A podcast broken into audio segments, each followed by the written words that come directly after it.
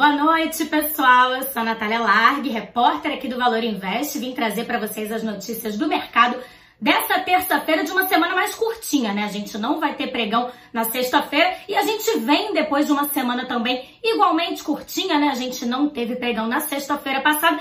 E aí você sabe o que acontece quando a gente está num período como esse, né? Liquidez mais baixa, o investidor tá com o pé no freio, não tá fazendo tantas negociações na bolsa assim, então a gente não vê muitas emoções muito fortes, apesar de ter sido hoje um dia com indicadores importantes, né? Indicadores econômicos aí de emprego, de crédito também, já vou falar sobre eles, mas o que deu o tom mesmo na bolsa hoje foi notícias vindas lá da China, mais precisamente em relação ao minério de ferro. O minério de ferro caiu bastante e uma das razões aí para esse recuo é o recuo também na produção de aço lá na China no mês de dezembro, né? Que é uma ação que faz parte aí de um projeto que visa melhorar a qualidade do ar, né? Segundo fontes do mercado. Então a produção foi cortada, o preço do minério de ferro caiu, e aí o que que acontece? Interfere nas ações de empresas siderúrgicas mineradoras, como por exemplo a Vale, a Gerdau, a Uzi Minas, e elas caíram hoje e puxaram o Ibovespa para baixo. Pois é, o principal índice da bolsa teve uma queda aí de 0,65%,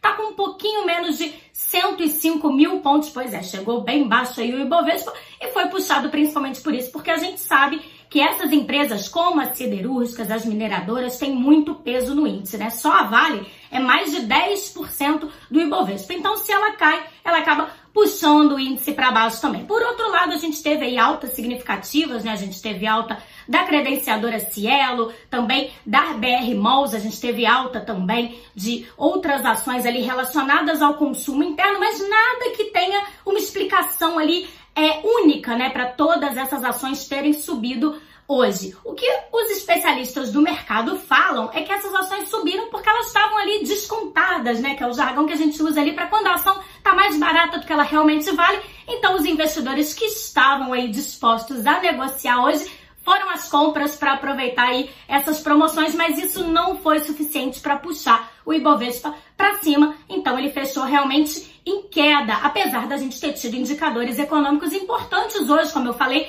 no comecinho desse vídeo, né? Hoje a gente teve, por exemplo, a PNAD contínua, que é aquela pesquisa ali divulgada pelo IBGE sobre dados de emprego. Mostrou que a taxa de desemprego no Brasil no trimestre imóvel encerrado em outubro foi pouco mais de 12%.